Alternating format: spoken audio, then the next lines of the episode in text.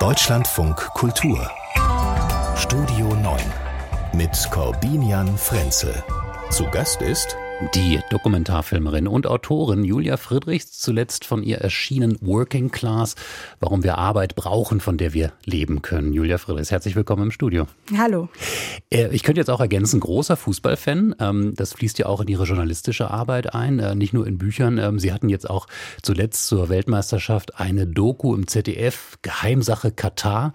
Ähm, Katar hat ja gestern Abend verloren äh, gegen Bayern München. Oder, nee, sorry, das war Paris Saint-Germain. Ne? Hat sie gefreut aber, oder? Naja, Katar war ja so ein bisschen auf beiden Seiten beteiligt, äh, sponsort ja auch Bayern München, aber klar, ähm, ja, es hat mich tatsächlich gefreut. Ich bin Werder Bremen-Fan und sympathisiere nicht mit Bayern München, aber PSG ist so eine Mannschaft, die so aussieht wie äh, die Mannschaften meiner Söhne, die sie bei FIFA zusammenstellen. Das heißt, bei, die bei teuersten, genau, mhm. die teuersten Spieler, ähm, die Superstars. Und man hat gestern gesehen, dass zwei Superstars, also Messi und MAP, nicht reichen, ähm, sondern dass Fußball immer noch ein Mannschaftssport ist. Das hat mich dann doch sehr gefreut. Okay, ich finde das ja interessant. Ne? Also Sie Werder-Fan, ähm, aber das gilt ja, glaube ich, in ganz Fußball Deutschland, wenn man nicht nicht Bayern-Fan ist, dann mag man die eigentlich überhaupt nicht. Ich will jetzt nicht den Begriff Hass ins Spiel bringen.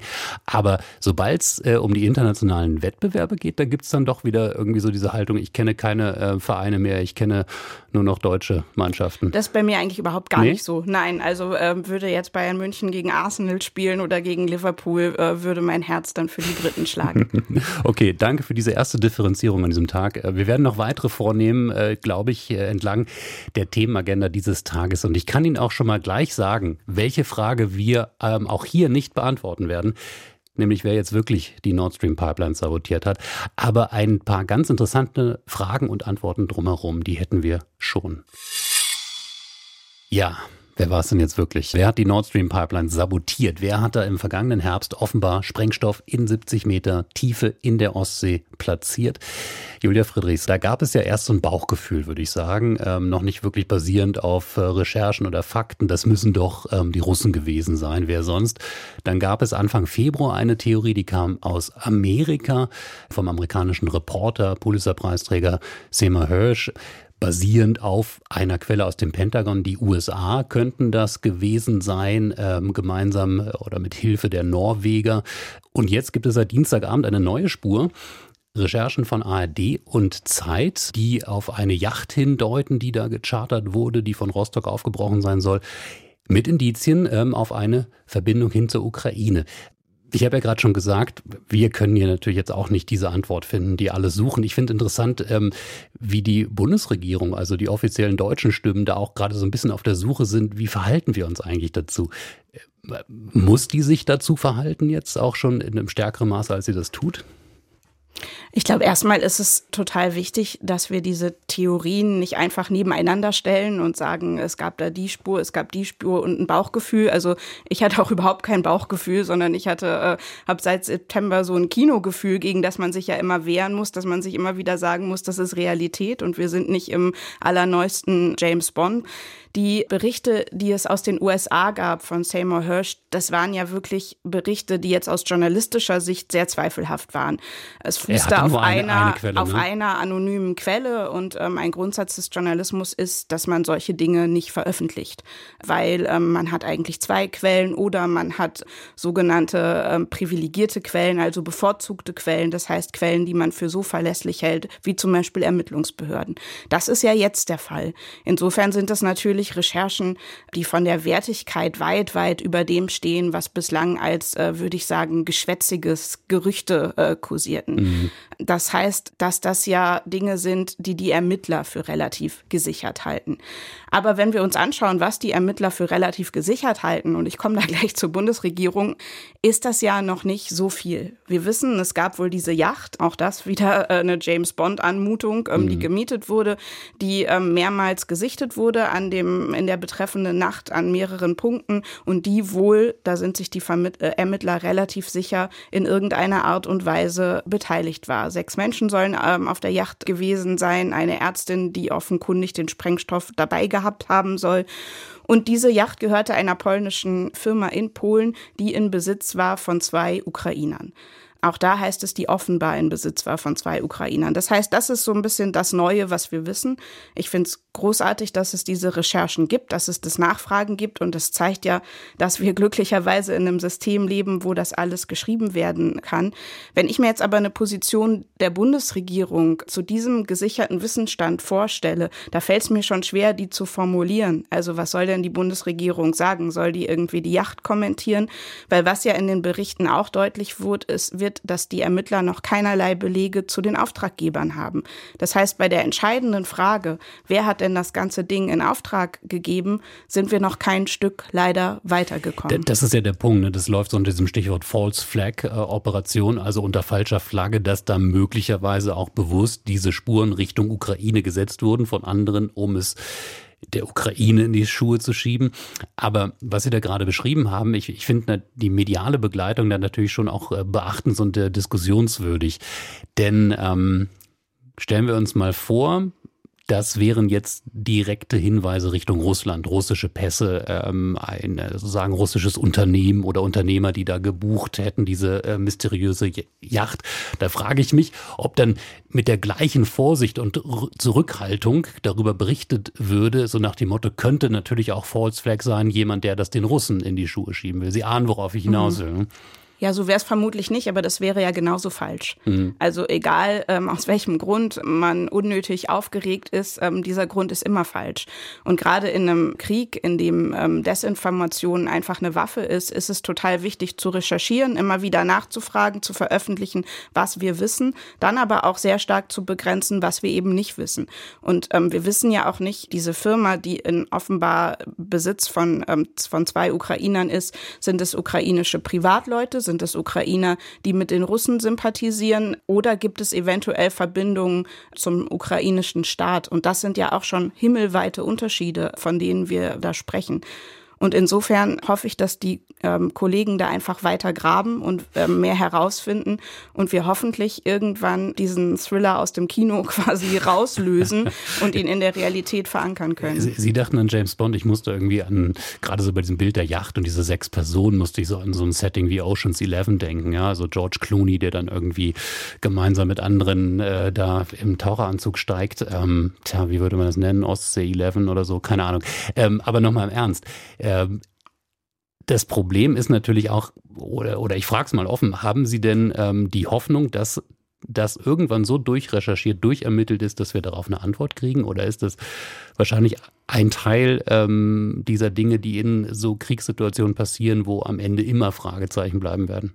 Ich bin ja keine Glaskugel, insofern weiß ich das nicht je größer eine Operation ist, desto mehr Mitwisser gibt es. Es muss Menschen geben, die den Sprengstoff besorgt haben. Es muss Menschen geben, die mitgearbeitet haben. Diese Personen, die da verdächtigt sind, die auf der Yacht waren, hatten ja offenbar gefälschte Pässe. Auch das ist ja inzwischen ähm, bekannt. Das heißt, es muss Menschen geben, die diese Pässe besorgt haben. Das sind alles potenzielle Quellen, die irgendwann ähm, bei guter journalistischer Recherche sich öffnen könnten. Und das ist ja eben auch das Mühsame, aber auch das potenziell Frustrierende bei journalistischer Recherche. Man weiß nicht, ob man es am Ende rauskriegt, aber der einzige Weg ist es zu versuchen. Mhm. Aber bis dahin, ne, also darf man äh, und wie sehr darf man sich in diesem cui bono, also in dieser Frage, wem nützt das eigentlich, wenn so etwas passiert, wenn diese Pipelines ähm, nicht mehr funktionieren, wenn sie an dieser entscheidenden Stelle dann gesprengt werden, dass man darüber nachdenkt, spekuliert, äh, da bin ich so ein bisschen unentschieden, weil ich so das Gefühl habe, äh, man kriegt am Ende natürlich auch immer politisch ähm, von der eigenen Position her eingefärbte Antworten darauf, wenn man es auf dieser Ebene the thematisiert. Ja, das ließ sich jetzt ja schon beobachten, dass Politiker in Deutschland, die jetzt eher Russland äh, waren, dass die direkt gejubelt haben, haha, es waren nicht die Russen. Ähm, andere, die es eher mit der Ukraine halten, haben sofort gesagt, oh, wir wissen ja gar nicht, ob es dieses Schiff es überhaupt war. Also die Riesengefahr ist natürlich, dass es dann in einem ganz, ganz lauten Chor von allen möglichen Menschen instrumentalisiert wird. Dafür können aber die recherchierenden Kollegen nichts. Umso wertvoller ist es eben genau immer wieder klar zu machen, was wissen wir, was wissen wir nicht und was hoffen wir eines Tages wissen zu können. Ja. Ich bin mal gespannt, ob wir das eines Tages dann erleben, dass Olaf Scholz sich möglicherweise hinstellt. Ne? So eine Erinnerung an den äh, schönen Merkel-Satz. Ja. Ähm, Pipeline sprengen unter Freunden, das geht gar nicht. Aber gut, äh, wir sind nicht. Sonst müssen wir auf die Verfilmung warten. das werden wir. Julia Friedrichs, äh, entweder Spielfilm oder wenn es eine Dokumentation wird, könnten Sie ja vielleicht einsteigen. Das ist ja eher Ihr Metier. Wir schauen hier weiter auf äh, die Themen des Tages und sind gleich bei der CDU auf der Suche nach neuen Grundsätzen. Sie hören Deutschland von Kultur, der Blick auf den Tag mit Julia Friedrichs, Journalistin und Autorin, ähm, die sich immer auch wieder sehr intensiv mit Fragen der sozialen Gerechtigkeit, mit Reichtum und mit Armut in Deutschland auseinandergesetzt hat, auseinandersetzt. Wir sind jetzt bei einer Frage, die wir aufrufen, weil die CDU sie selbst aufruft. Wofür steht die Christlich-Demokratische Union? Ähm, sie ist auf der Suche nach einem neuen Grundsatzprogramm. Heute ist eine erste Regionalkonferenz dazu. Ähm, in Pforzheim beginnt diese Reise ähm, der Regionalkonferenzen und die programmliche Reise, wohin die ungefähr gehen soll. Das das ähm, sagt der für diesen Prozess zuständige CDU-Vizevorsitzende Carsten Linnemann so. Dass wir erstens immer vom Individuum ausgehen, nicht vom Kollektiv. Dass wir zweitens Teil des Systems sind und deshalb nur die vorletzte Antwort geben können. Das heißt für die Wissenschaft, äh, sie muss technologieoffen forschen, auch die Wirtschaft. Und drittens, dass wir Subsidiarität und Solidarität wieder ernst nehmen. Erst kommt die Eigenverantwortung und nur diejenigen, die, die der Eigenverantwortung nicht nachkommen können, dafür ist die Solidargemeinschaft da. Also so sagt es der CDU-Vize Carsten Linnemann. Manche hören da auch gerade in diesem letzten Punkt, den wir gehört haben, also die Eigenverantwortung stärken, auch in Sachen Sozialpolitik vielleicht eine Bewegung weg von der ich sage das jetzt in Anführungszeichen, Julia Friedrichs, sozialdemokratisierten Merkel-CDU. Ähm, was, was sehen, was hören Sie da?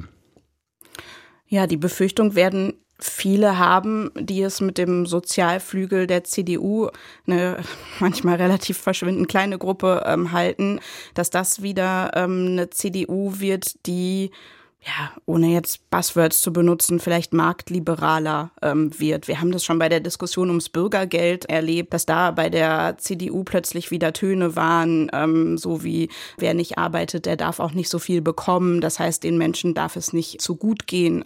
Ich glaube, es ist zu befürchten, dass diese Töne wieder lauter werden. Ich sag befürchten, weil ohne irgendwelche Berührungen mit der Kirche zu haben, ich tatsächlich ein sehr großer Fan dieses sozialen Flügels der CDU bin, ähm, das so ein bisschen man als katholische Soziallehre benennt, weil ich den einfach wahnsinnig wichtig finde. Ja, und für wie stark einschätzen, das ist ja immer die Frage, ne? Also wie, wie einflussreich ist dieser Teil der Union? Ja, ich glaube, der steht schon so ein bisschen unter Artenschutz. Ähm, die Zeit hat mal ein sehr gutes Porträt geschrieben im vergangenen Jahr, glaube ich, über Karl-Josef ähm, Laumann, der ähm, in NRW Minister ist.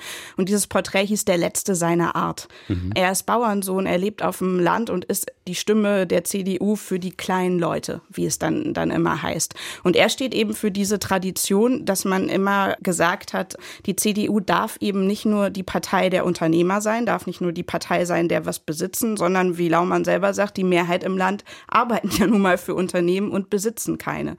Und ähm, er konzentriert sich vor allem auf eine Gruppe, auf die ich auch in meinen Recherchen mich sehr oft konzentriere, nämlich die Menschen, die kein Vermögen haben. Das ist die Hälfte der Menschen in Deutschland, die quasi von Monat für Monat sich immer durchhangeln müssen.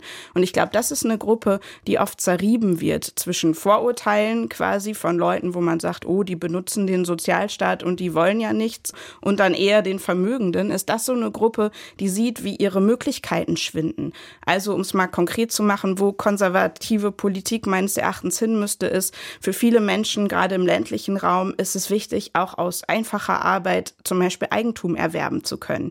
Weil ich, ich glaube, da wäre die CDU aber sofort dabei, wenn sie so eine Forderung aufstellen. Ne? Also ja, es wäre halt interessant, in, ähm, wenn sich das die, dann auch in Politik äußern ja, würde. Man, man, kann in die schlimmsten, äh, da gehe ich jetzt in der Schwesterpartei zu den Tories, in die, die schlimmsten neoliberalen Ansätze schauen. Margaret Thatcher hatte genau diesen Ansatz, dass sie gesagt hat, ich will nicht zu viel Almosen verteilen. Ich möchte, dass sich die Arbeiter äh, das Haus, in dem sie äh, wohnen, auch leisten können und kaufen können. Mhm. Genau, es wäre total gut, wenn das dann nicht nur ähm, Behauptungen wären, sondern das eben auch ernst gemeint ist. Also mhm. wir sehen, dass die vielen Wohlstandsgewinne, die in Deutschland entstanden sind in den letzten Jahren, bei dieser Gruppe eben nicht angekommen ist. Viele können sich kein Haus mehr kaufen. Viele wechseln dann häufiger den Wohnort, sind dann nicht im Schützenverein, sind nicht in den Kirchen, nicht in den Parteien verankert.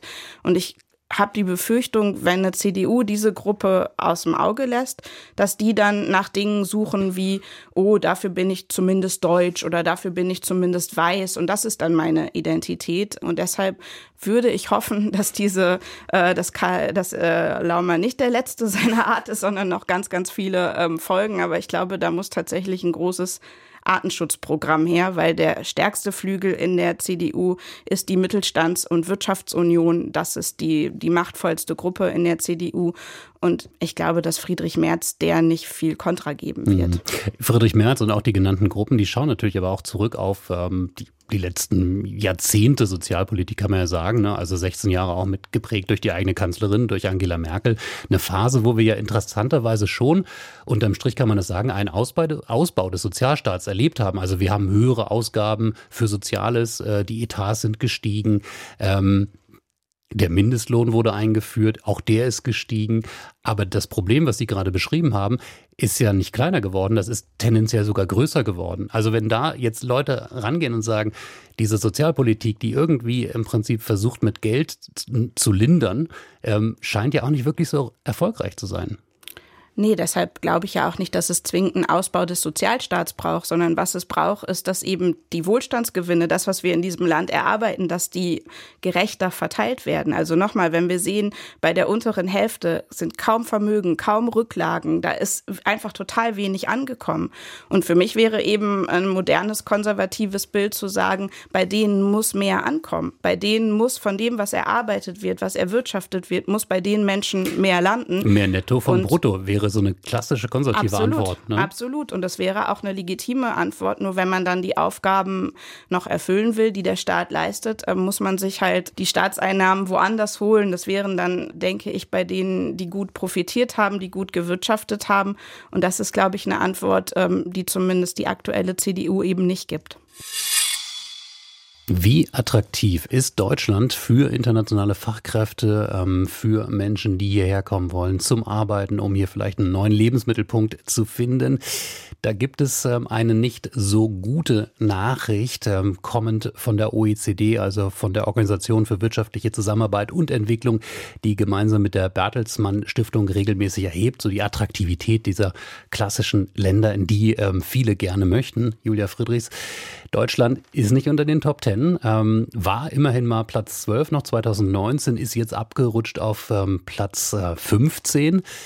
Und ein Hauptgrund, ich weiß nicht, ob Sie das überrascht oder nicht, ähm, wenn die Menschen gefragt werden, warum eigentlich, ist die ähm, nicht so wirklich gut vorangeschrittene Digitalisierung. Ja, das überrascht mich überhaupt nicht. Ich meine, das macht einen ja auch schier wahnsinnig, wenn man hier lebt. Ich finde solche Studien deshalb total wichtig, weil ich glaube, sie helfen so ein bisschen unser Selbstbild zurechtzurücken. Viele Menschen haben ja immer noch das Gefühl oder den Eindruck, Deutschland ist irgendwie quasi das Schlaraffenland ähm, für alle anderen und wir müssen die Menschen, die hierher kommen, eher abwehren. Und ich finde total wichtig zu sagen, nee Leute, ähm, so ist es nicht. Wir brauchen Menschen, die hierher kommen und es wird gar nicht so einfach sein, die davon zu überzeugen, in dieses Land zu kommen. Wenn man mal von außen auf Deutschland blickt, Deutschland hat einen relativ robusten Sozialstaat, aber ähm, für Menschen, die tätig sind, die Familie haben, die, die arbeiten, hat Deutschland natürlich auch viele unattraktive Punkte. Unsere Sprache ist sauschwierig. Ähm, okay. ähm, wenn man sich, daran können wir jetzt nicht so schnell was ändern. Genau, aber Obwohl, wir müssen natürlich ja. bei den anderen Dingen besser werden, ähm, mhm. um das quasi, dass wir kein englischsprachiges Land sind, um das auszugleichen. Und ich finde, da ist die Digitalisierung ein absolut absoluter Knackpunkt. Ich habe in diesem Jahr ein Konto für meinen kleinen Sohn eröffnet und ich bin verzweifelt am Ausmaß des Papierkrams, der dafür nötig war. Und wenn ich mir jetzt vorstelle, das macht jemand, der mit seiner Familie hierher kommt und der steht vor diesen Hürden, dass das natürlich abschreckt, finde ich wirklich sehr, sehr nachvollziehbar. Wobei die Sprache natürlich auch ein Thema ist. Also klar werden wir jetzt nicht Deutsch als die Verkehrssprache in Deutschland mhm. abschaffen. Aber äh, die Frage, wie selbstverständlich Englisch beispielsweise in Behörden gesprochen akzeptiert wird, äh, die FDP macht da ja regelmäßig auf verschiedenen Ebenen immer mal wieder den Vorstoß, äh, bitte erkennt das doch mal auch als Amtssprache ja, an. ein sehr guter Vorstoß, wie ich finde. Ja, auf jeden Aber Fall. Aber es ist ja nicht nur die Sprache, also es geht ja sehr viel weiter. Wir begleiten seit einem Jahr leider eine Familie aus der Ukraine, die hierher gekommen ist. Am Anfang dachten die immer, sie machen was falsch, weil so viel nötig war. Also die mussten eine, eine brauchten eine Kontokarte, um die Sozialleistungen ähm, zu bekommen. Dann kam erst ein Brief, dann kam noch ein Brief, dann kam die PIN-Nummer und irgendwann kam dann diese Karte und die haben immer wieder gefragt, haben wir Fehler gemacht? Liegt's an uns? Und die Nachricht, nein, es liegt an Deutschland. Das läuft hier so, konnten die gar nicht fassen, weil die haben gesagt, in der Ukraine machen wir das doch längst digital. Und inzwischen, wenn wir uns treffen, sitzen sie zum Glück mit Galgenhumor vor diesem fetten Ordner, der äh, ihre ganzen deutschen Formulare umfasst. Ähm, mhm. Das ist einfach nicht attraktiv. Wir müssen da einfach besser werden. Und die gute Nachricht ist ja, es wäre für alle gut. Ja, ja, Nicht klar. nur für die Fachkräfte, es, die hierher kommen. Es würden alle, alle davon profitieren. Äh, ich habe vor Augen, es gab ja, als äh, Großbritannien die Europäische Union verlassen hat, dann eben die Frage, wo landen bestimmte EU-Institutionen, die beispielsweise in London ansässig waren, wie die Europäische Arzneimittelbehörde. Und da war ja häufig so die Konkurrenz auch beispielsweise, das habe ich journalistisch beobachtet, aber dann eben auch ganz konkret zwischen Frankfurt am Main und Amsterdam. Und wenn man sich mal durch Amsterdam bewegt, ähm, auch in der Selbstverständlichkeit sozusagen der, der, der Möglichkeit, dass man man dort für eine gewisse Zeit ist, dass man dort auch die Sprache nicht spricht. Ähm, auch nicht ganz einfach zu lernen, ähm, dass man, ne, äh, dass es sozusagen von der Bäckerei bis hin zur Behörde äh, eigentlich vollkommen okay ist, äh, dass man da so als Expat auftritt. Das ist natürlich ein entscheidender Standortvorteil. Da können dann viele deutsche Städte überhaupt nicht mithalten. Aber was ich ähm, interessant finde in diesem Zusammenhang, was Sie anfangs gesagt haben, äh, weil das ist ja auch letztendlich genau diese Frage bei der, bei der Einwanderungsdebatte. Ne? Also für wen sind wir eigentlich attraktiv? Weil ich glaube, so diese Idee, Schlaraffenland klingt immer, klingt immer so, so, so abwertend mhm. für Menschen, die hierher kommen. Ja, weil die, genau. genau, weil die ja ganz häufig aus, aus so ganz großen genau. Notsituationen kommen und viele natürlich auch mit echten Fluchtgründen. Aber eben da etwas sehen, eine Struktur, die wahrscheinlich wirklich gar nicht so unattraktiv ist, aber natürlich so der, der Klassiker, da würde würde jetzt die CDU sofort einspringen und sagen, genau das ist das Problem. Wir sind nicht attraktiv eigentlich ja für die für die mal wieder so ein Begriff der englischen Welt zu nehmen, die High Potentials, also die, die schon ganz viel mitbringen. Mm. Wir brauchen natürlich nicht die High Potentials, sondern auch die Middle Potentials und einfach alle, die bereit sind zu arbeiten. Also ich würde mich da auch jetzt überhaupt nicht, äh, ich glaube, es war auch ein Fehler, dass man sich dann lange auf die indischen IT-Kräfte fokussiert hat, sondern wenn wir uns die Statistiken angucken, braucht Deutschland einfach sehr, sehr, sehr viele Menschen, die bereit sind, hier in Zukunft zu arbeiten. Und denen allen muss man eher ein Angebot machen, dass die sagen, yep, ich bin bereit, mit meinen Kindern, mit meiner Familie meine neue Zukunft ausgerechnet in Deutschland zu machen. Und da gehört ja so viel dazu. Da gehört aber auch ein Willkommen dazu. Da gehört auch ein Verständnis dazu, dass es egal ist, wer welchen Vornamen hat. Und da gehört auch ein Schulsystem zum Beispiel dazu, was leistungsfähig genug ist, diese Kinder eben aufzunehmen und zu sagen, ja, hier könnt ihr natürlich euren Schulweg gehen. Und manchmal frage ich mich so ein bisschen, was der Plan mancher Deutscher ist, die das alles ablehnen. Also die sagen, oh, das kommt jetzt noch, so weit kommt es noch, dass ich mich jetzt hier anstrenge, damit die sich hier willkommen fühlen. Weil Fakt ist ja, gerade die ältere Generation hat zu wenig Kinder bekommen. Also und die Kinder, die da sind, um die kümmern wir uns nicht ausreichend. Gerade wieder die Statistik, viele Jugendliche verlassen ohne Abschluss ähm, die Schule.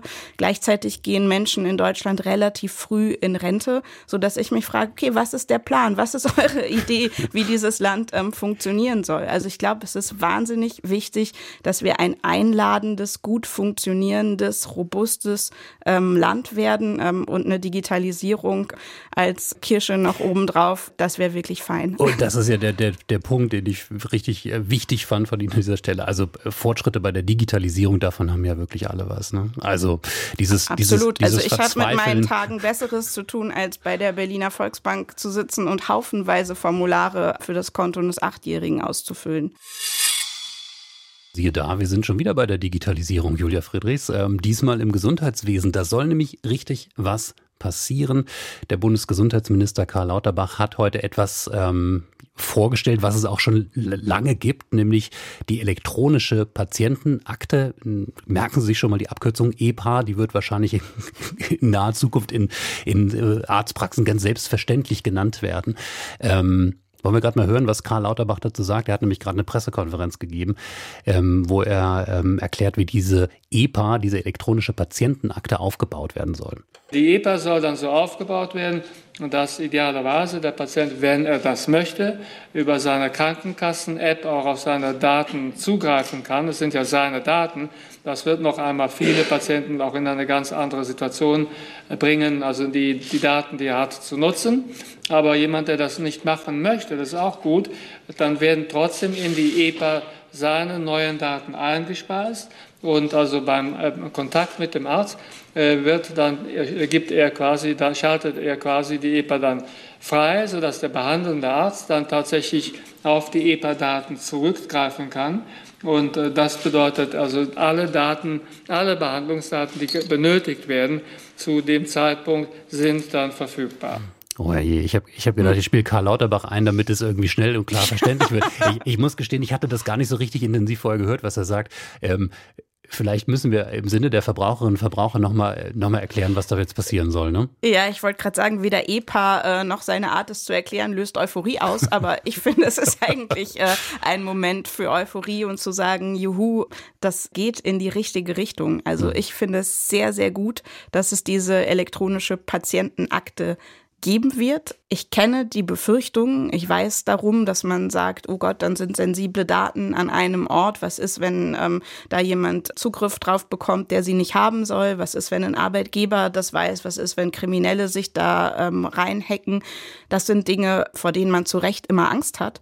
Aber trotzdem würde ich sagen, dass hier absolut der Fortschritt überwiegt. Also mhm. sich vorzustellen, dass all die Medikamente, die ich nehme, all die Untersuchungsergebnisse, die vorliegen, dass das zentral elektronisch gespeichert wird und immer wenn ich krank bin, immer wenn was ist, jemand darauf zurückgreifen kann und ich eben nicht in diesen sieben Tonnen Ordnern nach einem alten Röntgenbild irgendwie suchen muss, ähm, was mir ja, gar nicht gelänge. Vor, vor allem diese, die, die Realität ist ja so, dieses Röntgenbild, das es vielleicht sogar irgendwo gibt, sei es irgendwie äh, in, in äh, materieller Form ausgedruckt oder auch nicht. Im Zweifel sagt der neue oder der andere Arzt, ja, wir machen das nochmal genau, schnell. Genau, wir röntgen ne? nochmal. Und ja. das sind natürlich Risiken, die jetzt im alten System liegen. Und wir neigen manchmal so ein bisschen dazu, die Risiken, die in dem alten liegen, nicht zu sehen und dafür nur die Risiken, die in dem neuen sind. Und es ist ein ganz, ganz großes Problem, dass zum Beispiel gerade bei älteren Menschen, wenn Medikamente verschrieben werden, die Ärzte nicht wissen oder die Infos nicht, nicht da sind, welche Medikamente kriegt die Person noch. Und dann werden plötzlich Medikamente verschrieben, wo es gefährliche Kreuzwirkungen gibt und so, so weiter. Davor schützt uns diese elektronische Patientenakte. Ich finde es total gut, wie es geregelt ist. Das heißt, es wird ja so sein, dass es quasi automatisch man sie bekommt, es sei denn, man widerspricht. Und ich finde, das ist eigentlich die beste Variante ähm, für Bis, so Schussel wie genau. mich. Äh, also ich würde sowas nicht beantragen und so weiter. Ähm, und so ist es ja bisher. Bisher ist es genau. andersrum. Also die gibt es schon länger, diese elektronische Patientenakte nutzen aber bisher gerade mal ein Prozent äh, der Versicherten in Deutschland, weil man eben proaktiv sagen muss, ich möchte das gerne. So dreht man es um. Aber auch das ist natürlich genau äh, auch Teil des, der, der, der Kritik, die es gibt. Ne? Also genau, aber es wird ja niemand dazu gezwungen, wenn man sagt, ähm, also alles in mir widerstrebt dem, dann widerspricht mhm. man eben. Aber dass man quasi entlastet wird davon, aktiv Entscheidungen zu treffen, das ist ja auch total wichtig, um einfach den Ausmaß, den das Verwalterische im Leben der Bürger und Bürgerinnen hat, möglichst gering zu halten. Das muss ja eigentlich das Ziel auch von einer funktionierenden Verwaltung ähm, sein, dass man die Menschen möglichst von all diesem Kram entlastet, dass die Dinge einfach funktionieren, ohne dass man sich sein halbes Leben damit beschäftigt. Weil, also ich zum Beispiel habe dafür keine Zeit. Und wenn, dann sitze ich die ja im Büro der Berliner Volksbank und versuche ein Konto zu eröffnen. Ähm, insofern setzen, ja, ja. insofern finde ich das ein sehr, sehr gutes Verfahren und wir sind da ja auch wirklich hinten dran. Also mhm. auch das ist ja was, wo andere Länder den Weg vorausgehen. Und ich finde, es ist sehr gut, dass wir da nun folgen. Zumal ein Punkt noch dazu kommt, also wir haben jetzt die individuelle Seite besprochen, äh, diese Big Data-Seite äh, an dem Ganzen, also dass dann auch Daten zentral ausgewertet werden können im größeren Stil, um beispielsweise ja, gesellschaftliche Krankheitsbilder, ne, also Dinge, die sehr häufig vorkommen, ja. besser analysieren zu können. Das ist aber natürlich auch für, ich sage das jetzt so positiv, ihr, ihre Tonart ist da auch so relativ positiv, genau das, was so ähm, Leute, die den Datenschutz äh, so in, in Mark und Blut haben, vielleicht gerade erschreckt. Ne? Also, dass man sagt, also diese massive Datensammlung, die da entstehen kann, äh, die natürlich auch immer missbrauchsanfällig ist. Absolut. Trotzdem würde ich auch da das Positive ähm, betonen, weil wir haben während der Corona-Pandemie gesehen, dass wir zum Beispiel wahnsinnig abhängig von eben diesen Daten aus Großbritannien waren, dass wir oft gar nicht wussten, wie verbreitet sind neue Varianten, ähm, wie ist überhaupt der Stand der Dinge. Und wir haben ja bei Corona alle gesehen, wie wichtig Daten sind, um vernünftig zu reagieren, um vernünftig Politik zu machen. Und da jetzt zu sehen, welche Krankheiten sind häufig in Deutschland, wo kann man vorbeugen, ähm, wo kann man was tun, wo müssen wir auch in der ärztlichen Versorgung Schwerpunkte setzen? Haben wir vielleicht zum Beispiel zu wenig Kinderärzte, aber zu, zu viele äh, spezialisierte Zahnärzte oder so? Ja. Dafür sind ja Daten wichtig und dafür ist Forschung wichtig und ja, für den Rest muss es natürlich Kontrolle geben. Und wir reden jetzt ähm, über etwas, ähm, zu dem mein Gast heute, Julia Friedrichs, eine, äh, wie haben Sie es formuliert, eine, eine verzweifelte Liebesbeziehung hat, ähm, nämlich ich sag's mal so zu uns, also zum öffentlich-rechtlichen ähm, Rundfunk. Sie sind freie Journalistin und Autorin, aber arbeiten natürlich auch regelmäßig beispielsweise für den WDR, fürs ZDF. Ähm, und ich rufe das Thema auf, weil es jetzt ähm, den ARD Zukunftsrat gibt. Das ist ein Gremium, das ist so entstanden, die Idee aus dieser Krise heraus ausgelöst, um die ganzen Vorgänge beim Rundfunk Berlin-Brandenburg, wo man jetzt eine Art äh, Expertinnen, Expertengremium zusammengestellt hat, um über die Zukunft ähm, des Systems, des öffentlich-rechtlichen nachzudenken. Ist eine gute Idee, dass man das so aufsetzt? Ich finde es eine sehr gute Idee, dass es so einen Zukunftsrat gibt, weil tatsächlich in meinem langen Berufsleben jetzt mit der ARD ich oft die Momente hatte, dass ich gedacht habe, krass, in diesen kleinen Schritten, Schritten lässt es sich nicht reformieren. Man muss in irgendeiner Art und Weise nochmal neu anfangen. Man muss nochmal von vorne anfangen. Da ist so viel verquast, so viele verwalterische Wasserköpfe, die Zusagen, was die Altersvorsorge angeht, die hohen Löhne ähm, für Intendanten und für Funktionsträger und gleichzeitig der große Druck auf diejenigen, die Inhalte herstellen, die Reporter sind, wie es jetzt bei mir ist. Also ich finde die Idee gut, nochmal vorne anzufangen und zu sagen, was muss ein moderner öffentlich-rechtlicher Rundfunk ähm, leisten, damit wir uns dieses wunderbare System erhalten. Was würden Sie denn, was, genau, was würden Sie denn, ich, ich kenn, kann mal ein paar Namen nennen, das ist so ja. die News jetzt auch, wer dabei ist. Der, der Schweizer Publizist Roger de Weg ist dabei, Filmproduzentin Bettina Reitz ist hinein nominiert, die frühere Gruner und Jahrchefin Julia Jeckel ist dabei, um mal so ein paar Namen zu nennen. Was würden Sie denen denn zurufen? Äh, bitte bedenken denken? Ja, ich würde denen zurufen, und das ist mein großes Aber auch an diesem Zukunftsrat, dass sie bitte darauf achten sollen, dass wir mehr Reportertum brauchen, mehr Chronistenpflicht, mehr Erzählen und dass wir deshalb unbedingt ein gut funktionierendes System brauchen von vielen, vielen Menschen, die im Land unterwegs sind und erstmal versuchen herauszufinden, was ist ganz klassischer angelsächsischer Journalismus. Und ich finde ein Modell der BBC ganz toll, die gerade 150 Reporter finanziert, die aber gar nicht bei der BBC, also beim britischen öffentlich-rechtlichen Rundfunk arbeiten, sondern bei lokalen Medien. Die werden aber bezahlt eben von der BBC und deren Ergebnisse kommen dann in so eine große Agentur und jeder kann sehen, was passiert denn so im Land und kann darüber auch ähm, berichten. Das ist, das ist so eine Art, ähm, dann wird die, die Rundfunk, der Rundfunkbeitrag so eine Art so Flatrate für Qualität Qualitätsjournalismus, jetzt erstmal unabhängig davon, wer ihn betreibt. Genau, für recherchierenden Qualitätsjournalismus, weil ich glaube, was wir ja nicht brauchen, ist mehr Meinung, äh, mehr schnelle, äh, schnelle Einschätzung, mehr Will, schnelles, willkommen schnelles Gerede, genau. Hab ich auch gerade gedacht, ähm, Ironie. Ähm, aber tatsächlich, was wir, glaube ich, mehr brauchen, ist erstmal gucken, was ist passiert, warum ist es passiert, wie erleben Menschen das. Und ich war letztens auf einer Diskussion mit Klaus Kleber, der sehr bedauert hat, dass bei großen Ereignissen Ereignissen, ähm, sei es der Krieg in der Ukraine, sei es aber auch so Dinge wie Halle sprach er an, also ein Anschlag im der eigenen Land, mhm. dass da die CNN teilweise schneller ist mit dem Vorortsein, rumfragen, äh, gibt's Augenzeugen, hat jemand was gesehen, also mit dem klassischen Reportertum, als wir das mit diesem großen, großen öffentlich-rechtlichen Rundfunk sind. Und ich habe in den letzten Jahren erlebt, dass gerade das oft auch finanziell mit Füßen getreten wurde, dass es da wenig Anreize gab, genau das zu machen. Immer die Tage, wenn ich kurz einhaken, die Tagesthemen haben beispielsweise sich da ja auch ähm, extra geweitet mit diesem Re Blick genau. ne, aus, den, aus den Regionalstudios, die dann bewusst gesetzt werden. Ne? Also es gibt, es gibt Ansätze, genau, aber ich verstehe es gibt punktuelle An Ansätze, genau, die sind auch gut und richtig, aber trotzdem muss das im Fokus äh, stehen und das ist so ein bisschen meine, mein Fragezeichen bei diesem Zukunftsrat. Da sind nämlich genau keine Reporter drin, sondern da sind Professoren drin, da sind Funktionsträger drin, da sind ehemalige CEOs drin und da denke ich, dass die Distanz zum journalistischen Kern zum journalistischen Tun in diesem Zukunftsrat doch sehr groß ist. Insofern gut, dass wir darüber geredet haben. Ich kann ja nicht versprechen, dass uns alle, die da in diesem Gremium sitzen werden, auch zugehört haben, aber wir werden uns bemühen. Ähm, Julia Friedrichs, äh, Journalistin, freie Journalistin, äh, Autorin, aber eben auch immer wieder eng verbunden mit dem, was wir hier so tun. Ich sage an dieser Stelle ganz herzlichen Dank für den Besuch. Sehr, sehr gerne.